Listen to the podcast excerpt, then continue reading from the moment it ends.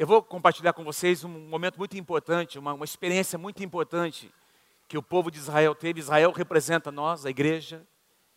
Aliás, é, nós encontramos no Novo Testamento o Israel que estava peregrinando na, no deserto, sendo chamado de a igreja no deserto. Então, esse povo que saiu do Egito é uma figura de nós.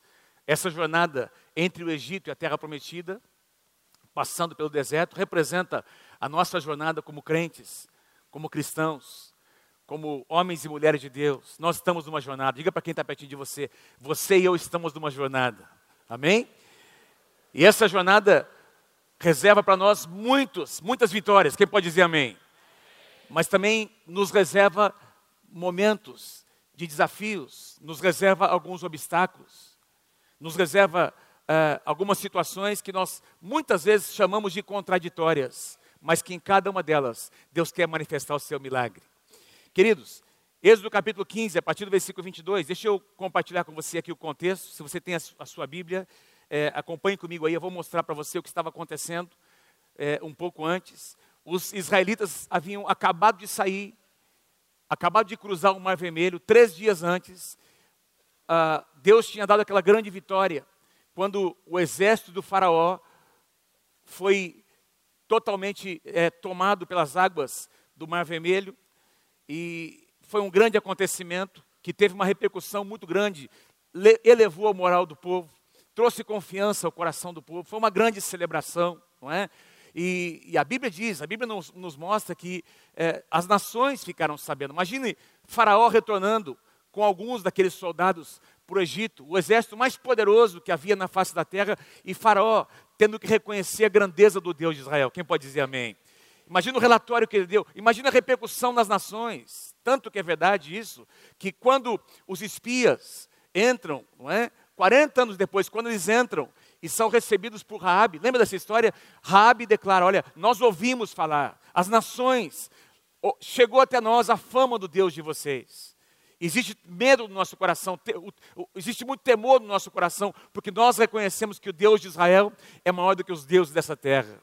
A própria Raabe reconheceu. E se você abrir a sua Bíblia no capítulo 15, Aliás, se você voltar um pouquinho no capítulo 14, os últimos versículos do capítulo 14 mostram essa grande vitória, não é? O, o, o, exército do faraó sendo derrotado.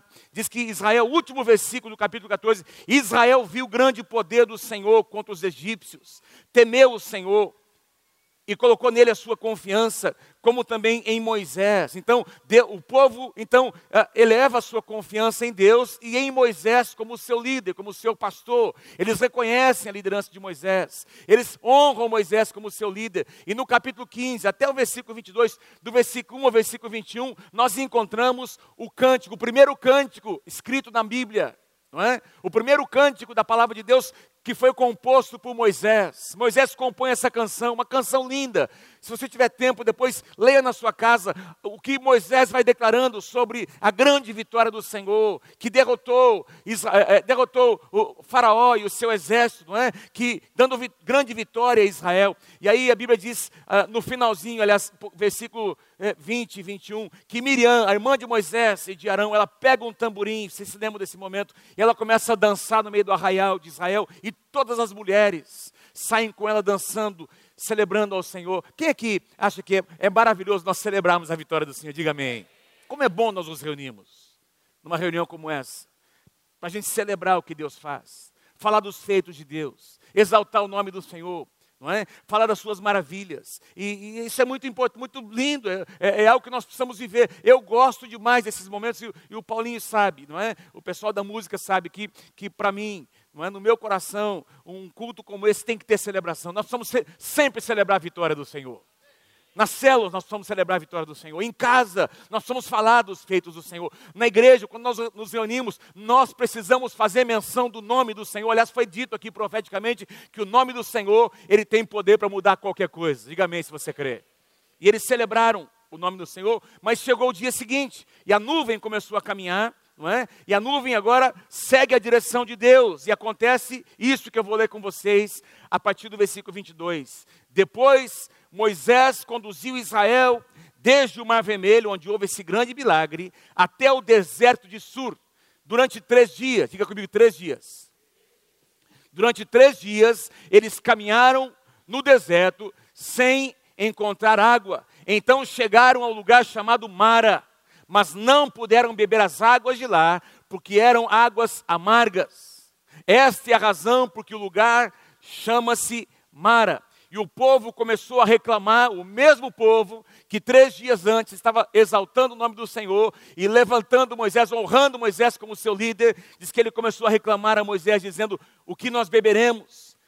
Então Moisés clamou ao Senhor e este lhe indicou um arbusto. Na tradução atualizada diz uma árvore, uma pequena árvore. Ele pegou essa árvore, pegou esse arbusto, lançou esse, essa árvore na água e ela se tornou em água saudável, se tornou boa. Em Mara, o Senhor lhes deu leis e ordenanças e os colocou à prova, dizendo-lhes: se vocês derem atenção ao Senhor, o seu Deus, e fizerem o que ele aprova, e, e se, se vocês derem ouvidos aos seus mandamentos e obedecerem a todos os seus decretos, não trarei sobre vocês nenhuma daquelas doenças que eu trouxe sobre os egípcios, pois eu sou Jeová Rafá, o Senhor que te sara.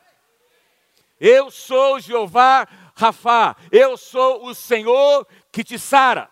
Aqui foi a, a, primeira ocasião em que Deus se revelou a, a, Israel como Jeová Rafá. Quem que crê que o nosso Deus é Jeová Rafá? Esse é um dos nomes de Deus, o Senhor que sara. Amém? Fala para alguém pertinho de você, Jeová Rafá está sobre a tua vida, cuidando de você. Amém? Jeová Rafá é mencionado aqui, Deus se revela a eles, foi uma das maneiras como Deus, lembra quando Deus envia Moisés, e Moisés pergunta para Deus, Senhor, o que é que eu vou dizer quando Faraó perguntar quem é que te enviou? Diga a ele, o eu sou te enviou. E aí Deus foi se revelando, dizendo quem ele era. Ao longo de todo o Antigo Testamento e o Novo Testamento, Jesus continua essa revelação, e essa foi uma das revelações quando Deus se manifesta a Moisés e ao seu povo, dizendo: Eu sou Jeová Rafá, o Deus que cura as tuas enfermidades, o Deus que te sara. E esse Deus permanece presente hoje aqui nessa manhã. Depois, então depois desse acontecimento, chegaram a Elim, um outro lugar, ali pertinho de Mara, onde havia doze fontes de água e setenta palmeiras. E acamparam junto aquelas águas. Meu irmão, presta atenção. Dois lugares absolutamente distintos, muito próximos um do outro. E eu fico me perguntando, ao ler essa passagem, por que, que Deus não conduziu? Por que, que a nuvem não foi direto para esse lugar onde havia doze fontes? E eu não quero ser místico aqui, eu não sei por que doze. Doze é o número de governo. Eu quero ser muito simples. Doze tribos de Israel, havia pelo menos uma fonte para cada tribo.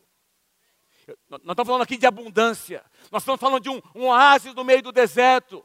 Nós estamos falando de um lugar de provisão, um lugar onde eles puderam, eles inclusive ficaram alguns dias antes de continuar a sua caminhada. Mas a pergunta que eu, que eu fiz ao, ao ler essa passagem mais uma vez, por que, que Deus, por que, que a nuvem não foi direto para esse lugar onde havia abundância de águas saudáveis e permitiu Israel passar por esse lugar chamado Mara? Eu acho que Deus se equivocou.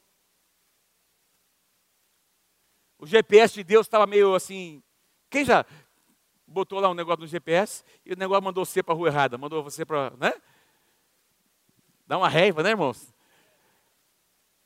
E, e, alguma coisa aconteceu nas coordenadas, né? E a gente, a gente começa a ler isso aqui, Senhor, será que o GPS de Deus estava meio, meio confuso?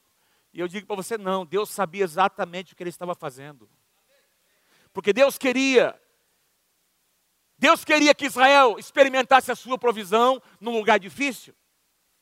Deus queria que Israel experimentasse um milagre no lugar, no momento em que eles diziam: é impossível. Os impossíveis dos homens são possíveis para Deus.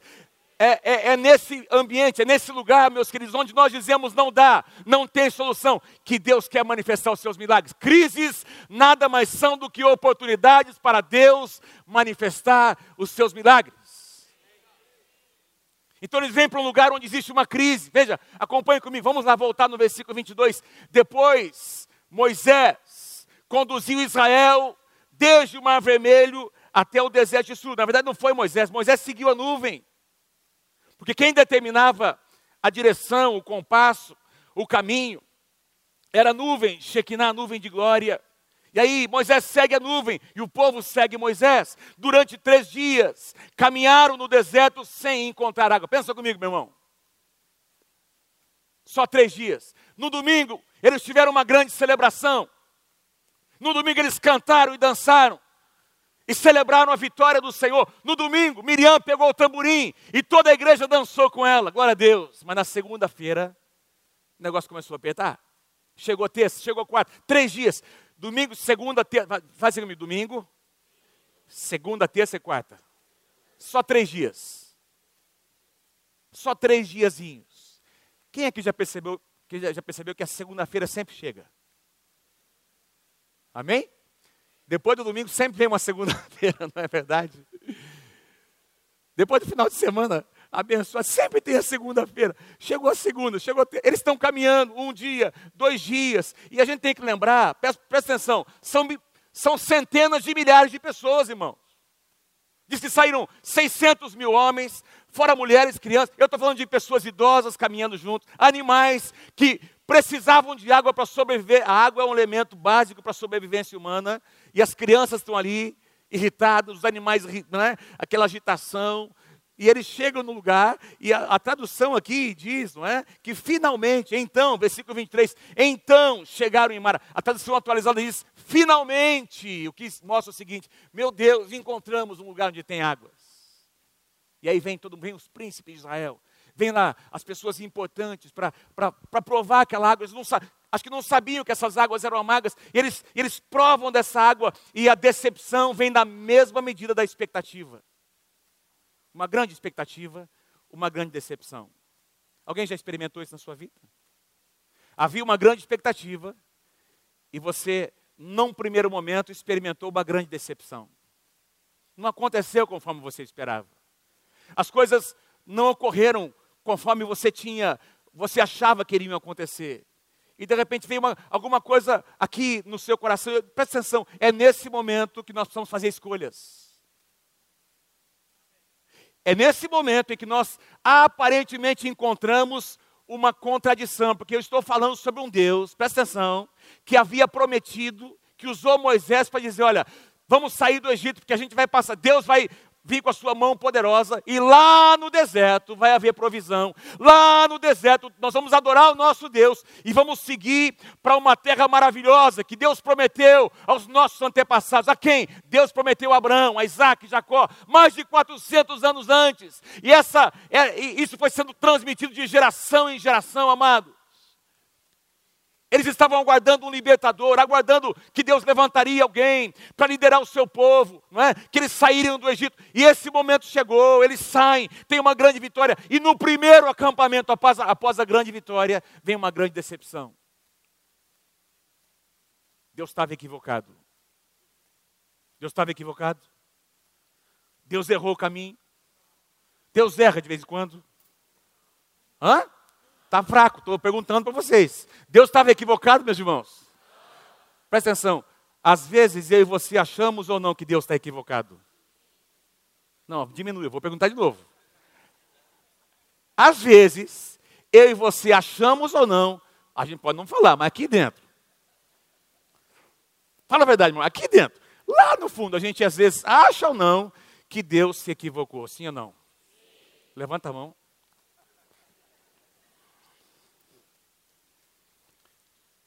Deus não estava equivocado. Deus sabia exatamente. Exatamente onde Ele queria que Israel estivesse e o que Israel aprendesse. Para mim, a chave está no versículo 25. Põe para mim lá, por favor. E a gente vai voltar daqui a pouquinho. É... Será que eu. Põe mais um, por favor.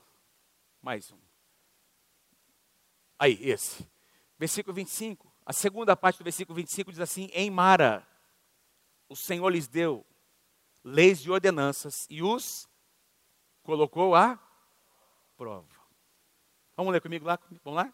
Em Mara, o Senhor lhes deu leis e ordenanças e os colocou num lugar amargo, num lugar difícil, num lugar onde aparentemente não houve provisão, num lugar onde aparentemente havia uma contradição, que Deus quer esse? Que Deus que é esse? Que Deus incoerente que é esse? Parabéns, Deus. Parabéns. Puxa, o senhor é um Deus bacana. Três dias atrás, Faraó envergonhado, todos os seus exércitos são mortos. Tá, ó, o senhor é um Deus.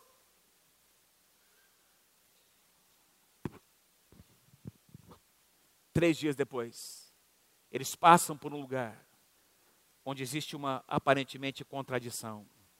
Deixa eu dizer uma coisa para você, querido, guarda o que eu vou dizer. Em tempos de contradição, de aparente contradição, é que os verdadeiros adoradores aparecem. Em tempos em que eu e você não entendemos, tem uma aparente contradição, mas não tem coerência entre o que Deus falou e o que está acontecendo. Eu não estou entendendo. São nesses momentos, nessas estações, que se você é um adorador, o seu cântico vai subir ao Senhor, a sua atitude vai aparecer e vai influenciar as pessoas ao seu redor. Agora, se você não é um adorador, você vai fazer o que esses caras fizeram. Mas deixa eu contar para você uma experiência. Esse livro dos meus pais conta uma história. Aliás, tenho ouvido alguns testemunhos que alguns irmãos têm me dito, pastor, comecei a ler o livro, não, não consegui parar. Eu tive que ir até o final, pastor. Então, quero lembrar você que dia 31 de março, o último domingo de março, nós vamos ter um culto especial, nos dois cultos, de manhã e à noite. Pastor Samuel e pastora Lídia vão sentar aqui, como nós fizemos com os líderes. Nós vamos fazer, vamos ter um culto aqui para eles contarem a história deles. Vai ser muito legal, vai ser especial. Vai ser muito especial. Mas uma das histórias que estão naquele livro, que, que você, quem já leu, deve ter percebido, é que num momento, uma época de muitos milagres, porque essa igreja nasceu debaixo de sinais e maravilhas. Essa igreja nasceu, o fundamento da igreja Nova Aliança é, tem a ver com sinais e maravilhas, o poder de Deus sendo manifestado. E numa época em que eu me lembro de pessoas sendo libertas por Deus, pessoas oprimidas, tem aqui famílias que são resultado dessa, desse mover, desse grande mover de Deus. O meu pai, o pastor Samuel, teve uma, doença, uma enfermidade no seu estômago, uma úlcera no seu estômago, teve que passar por uma cirurgia de emergência, teve uma ou duas, acho que duas paradas cardíacas,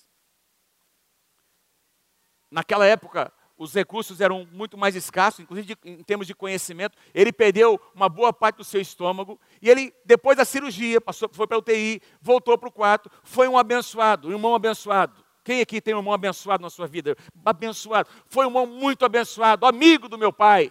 Foi lá no, no quarto do, da, do, do, do, ia falar do hotel, não, do hospital, para dizer, pastor Samuel, onde é que está o grande homem de Deus que ora os enfermos são curados? Isso não é amigo, isso é uma tranqueira. Onde é que está o, o, grande homem de fé que prega é? e os demônios se convertem? Isso não é amigo, isso é um capeta falando. Contradição. O que, que esse homem estava dizendo para o meu pai? Eu acho que ele já se arrependeu, não é? Espero que ele tenha se arrependido. Mas o que, que ele estava dizendo? Será que vale a pena servir esse Deus que você serve, pastor Samuel? É um Deus incoerente. Você ora, as pessoas são curadas, mas você mesmo está numa situação como essa? E meu pai disse para ele: Eu vou continuar pregando. Eu não entendo o que está acontecendo, mas meu Deus continua sendo Deus. Eu vou continuar servindo Ele de todo o meu coração. E assim, e assim, porque tem muitas pessoas que não entendem o que Paulo escreveu numa das suas cartas à igreja em Corinto, pedindo para Deus remover uma situação, mudar uma situação, onde ele estava se sentindo extremamente limitado, e a voz de Deus foi essa: O meu poder se aperfeiçoa na tua fraqueza. Quando você é fraco, eu sou forte. Quando você diz eu não posso, eu manifesto o meu poder na tua vida e por meio de você. Mas é, é uma situação de contradição. E quando contradições surgem, como aconteceu com Jó, lembra?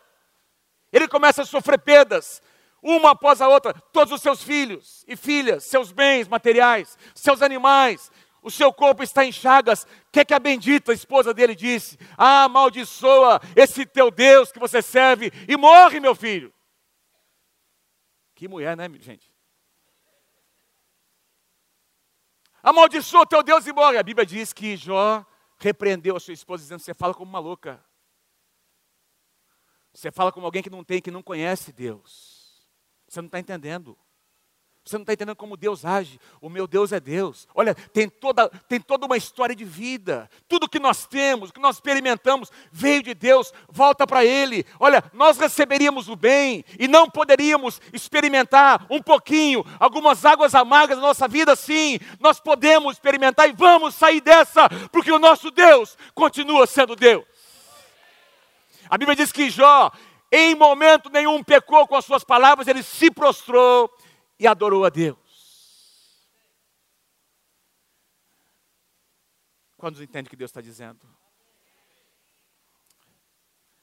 Versículo 24. O povo começou a reclamar com Moisés. Começou a questionar a sua liderança. O que é que nós vamos beber? Que líder que é esse? Você não disse que era o nosso pastor? E aí essa, essa é uma situação que muitas vezes acontece. Quando a coisa aperta, é assim que muitas pessoas agem. Querem encontrar um culpado. Ah, esse é o filho, é o teu filho. É o teu filho. O que ele está fazendo parece com o seu pai. Esse aqui veio da sua mãe, ó.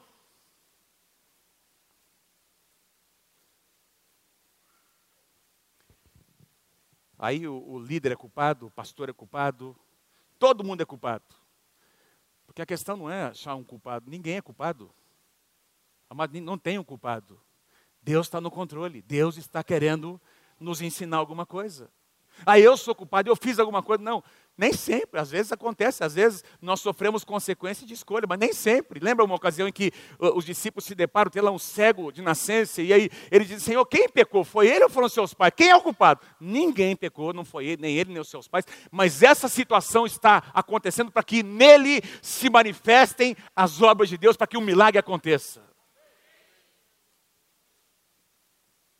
Quantos entendem o que Deus está dizendo? Era uma marca daquela geração. Como é que você sabe, pastor? Venha comigo em Hebreus capítulo 3. Eu, eu gosto demais das explicações que o Novo Testamento dá sobre passagens do Antigo Testamento. Porque aí nós temos uma interpretação bíblica perfeita.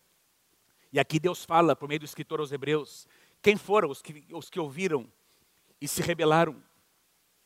Não foram todos os que Moisés tirou do Egito?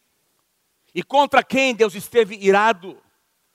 E aqui não estamos falando de uma ira santa, de um Deus santo que não suporta o pecado. Não é. Não se trata da ira de um homem que tem uma alma caída como eu e você. É a ira santa de um Deus santo. Não é? De, uh, contra quem Deus esteve irado durante 40 anos, não foi contra aqueles que pecaram, cujos corpos caíram no deserto, e a quem jurou que nunca haveriam de entrar no seu descanso, não foi aqueles que foram desobedientes, vemos assim que por causa da incredulidade não puderam entrar, não entraram na terra, não tomaram posse da promessa, porque eles deixaram a amargura entrar no seu coração.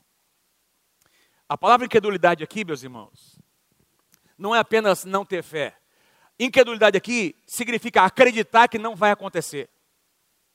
Significa saber que Deus prometeu, Deus prometeu isso, mas eu tenho certeza que o meu Deus não vai cumprir o que ele falou. Isso é incredulidade.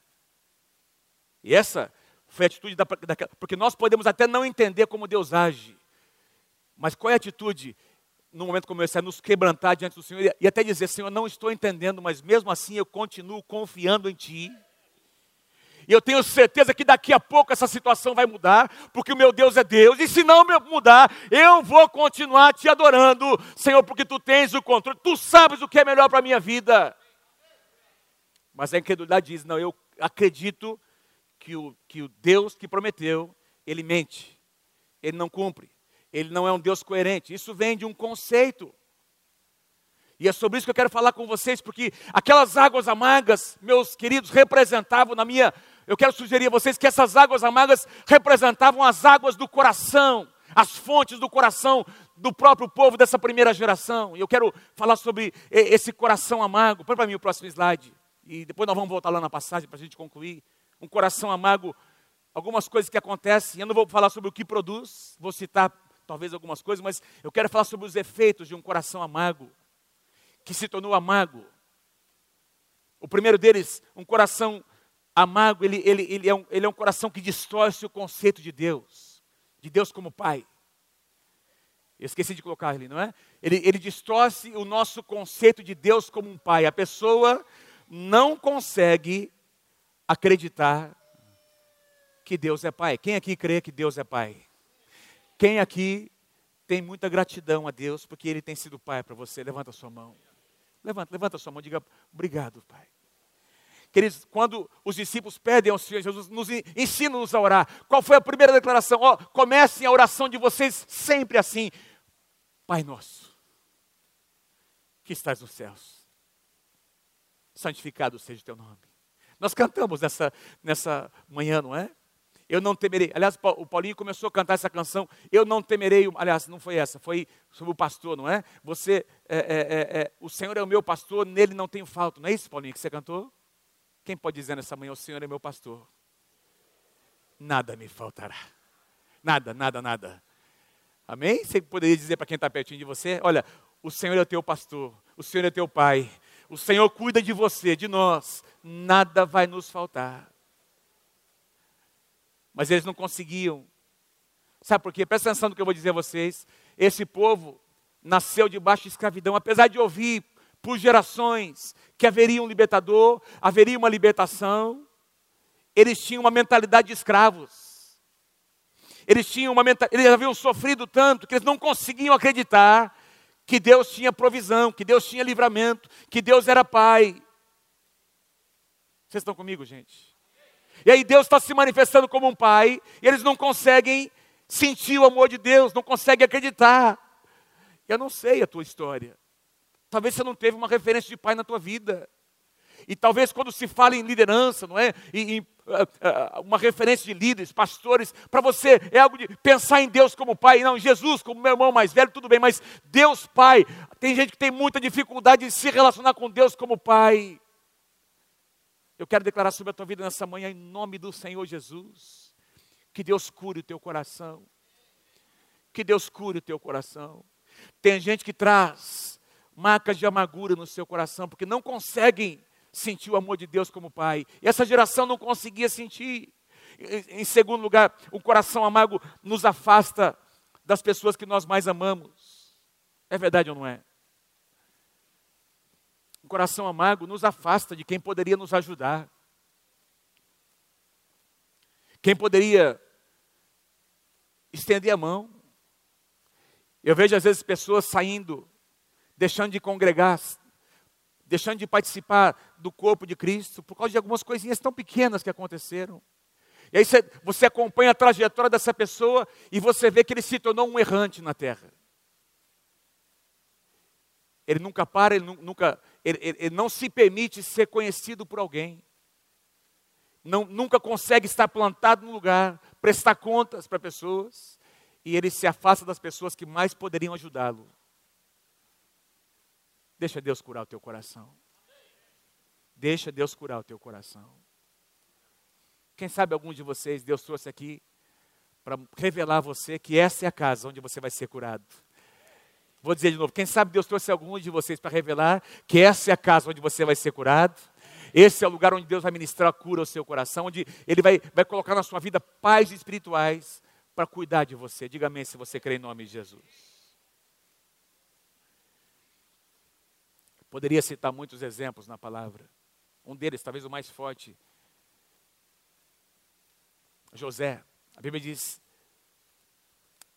em Gênesis capítulo 49, os flecheiros atiram contra ele flechas de amargura, mas o seu arco permanece firme. José fez uma escolha: eu não vou deixar a amargura entrar no meu coração. E quando José teve o poder para se vingar, ele decidiu perdoar. Presta atenção.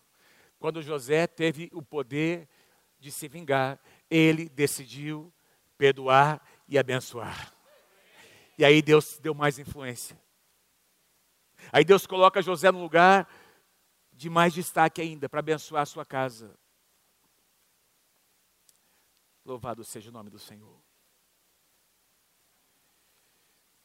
Um coração amargo contamina o ambiente. Veja, aquela murmuração que a gente lê ali em, em em Êxodo capítulo 15, começou no coração de algumas pessoas, quem sabe algumas pessoas de influência. Ah, tá vendo? Ó, tá passando, tá acabando a água, não estou vendo nenhuma fonte. Ó, não sei não, não sei. Ó, lá no Egito, ah, ó, ó, ó, nós acho que nós entramos numa enrascada. E esse negócio começou a crescer, esse negócio começou a contaminar. Você, quem já viu o negócio da multidão, não é? Eh, você vai às vezes no campo de futebol, você vê esse negócio acontecendo. O juiz faz uma, uma palhaçada, alguma coisa lá, e começa um aqui, outro ali, daqui a pouco, ah, todo mundo, aquela, aquela multidão, parece que toma. E foi isso que aconteceu. Começou no coração de alguém. O, o, esse questionamento, essa dúvida começou no coração de poucas pessoas e começou a contagiar, e de repente todo mundo estava questionando a liderança de Moisés e a fidelidade de Deus. Porque um coração amargo ele afeta o ambiente. Ele afeta o ambiente. A Bíblia diz que o coração amargurado é como a raiz de uma árvore que produz um fruto.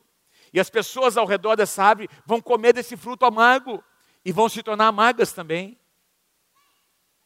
Que Deus cure o nosso coração.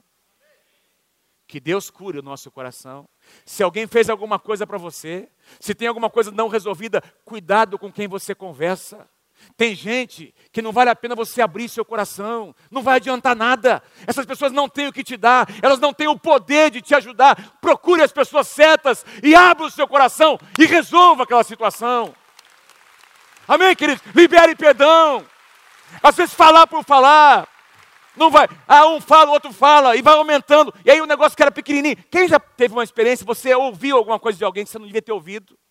Essa pessoa contou que ela teve um problema com uma terceira pessoa. Você ficou muito bravo, você ficou indignado, mas você nem ficou sabendo que eles já se acertaram. Você ficou no o seu coração ficou magoado, ficou ferido por alguma coisa que aconteceu com alguém que você não tinha nada a ver. E os dois se acertaram e você continuou. Quem, levou, quem ficou com o problema foi você.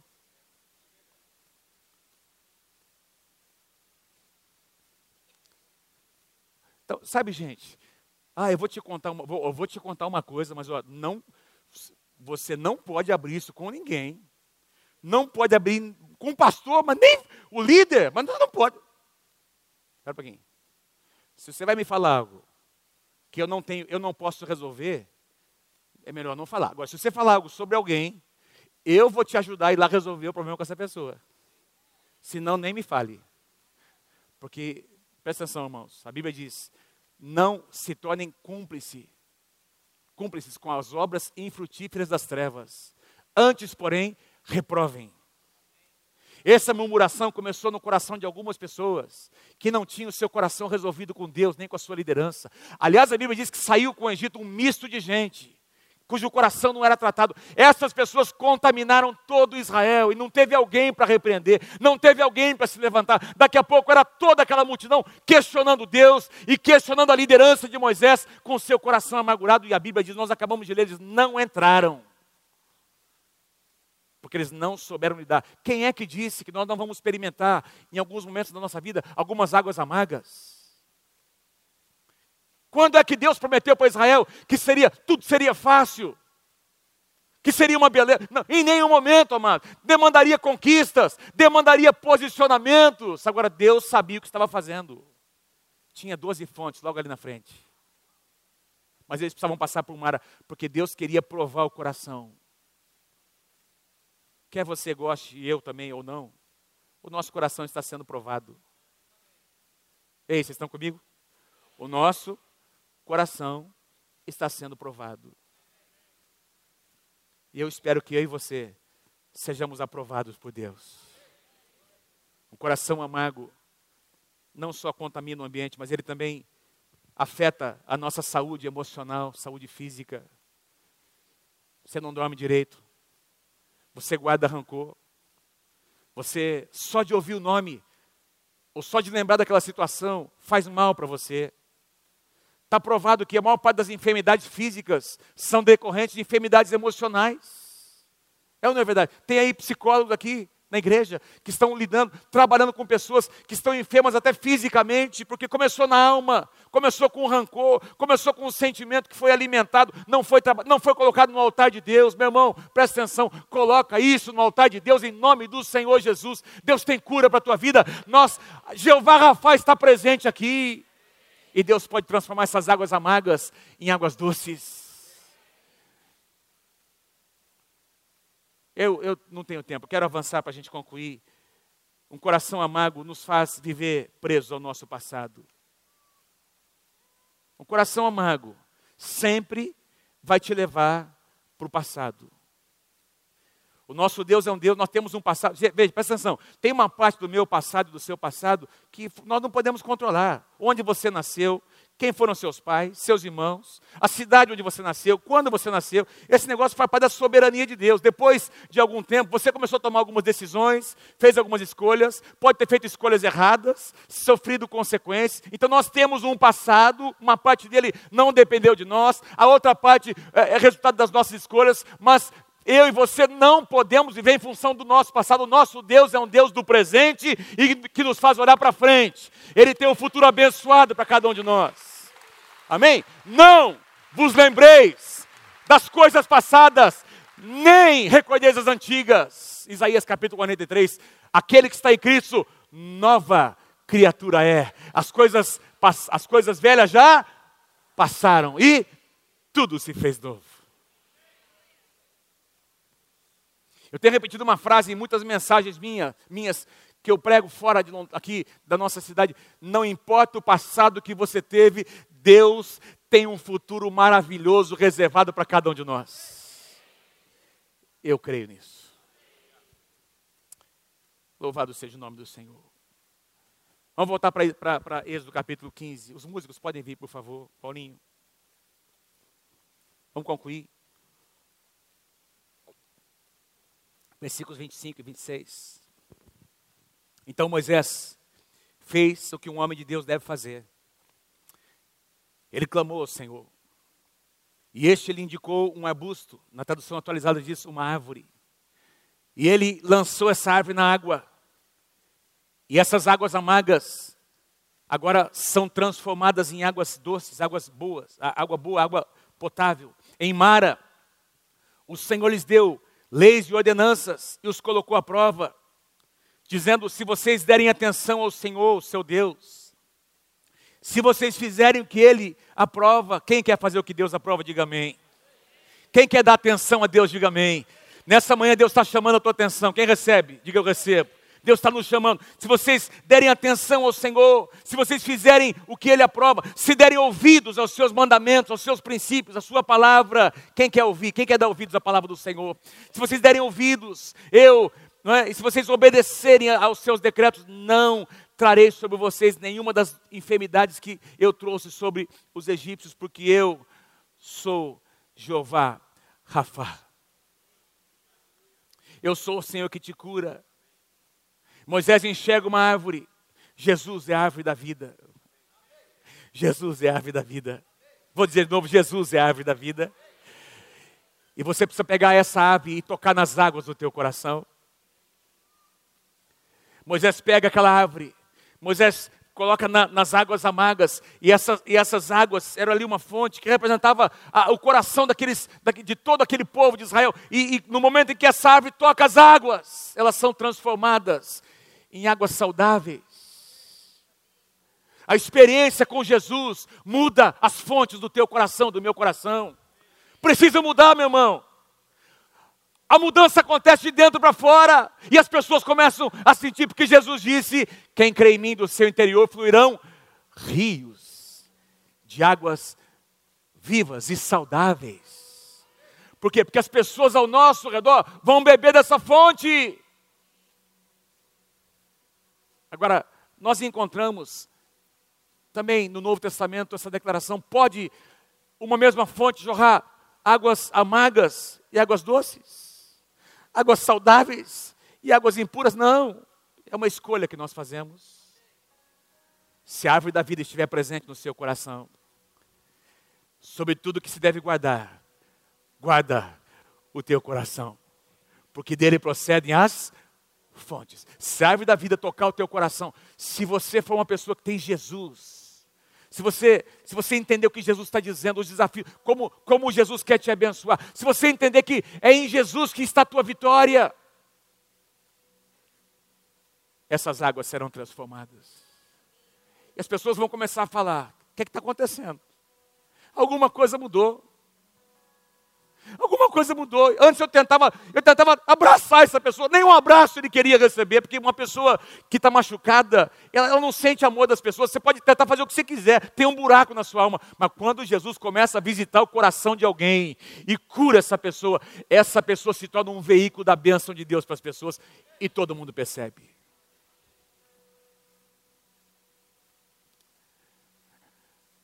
Eu sou Jeová Rafa.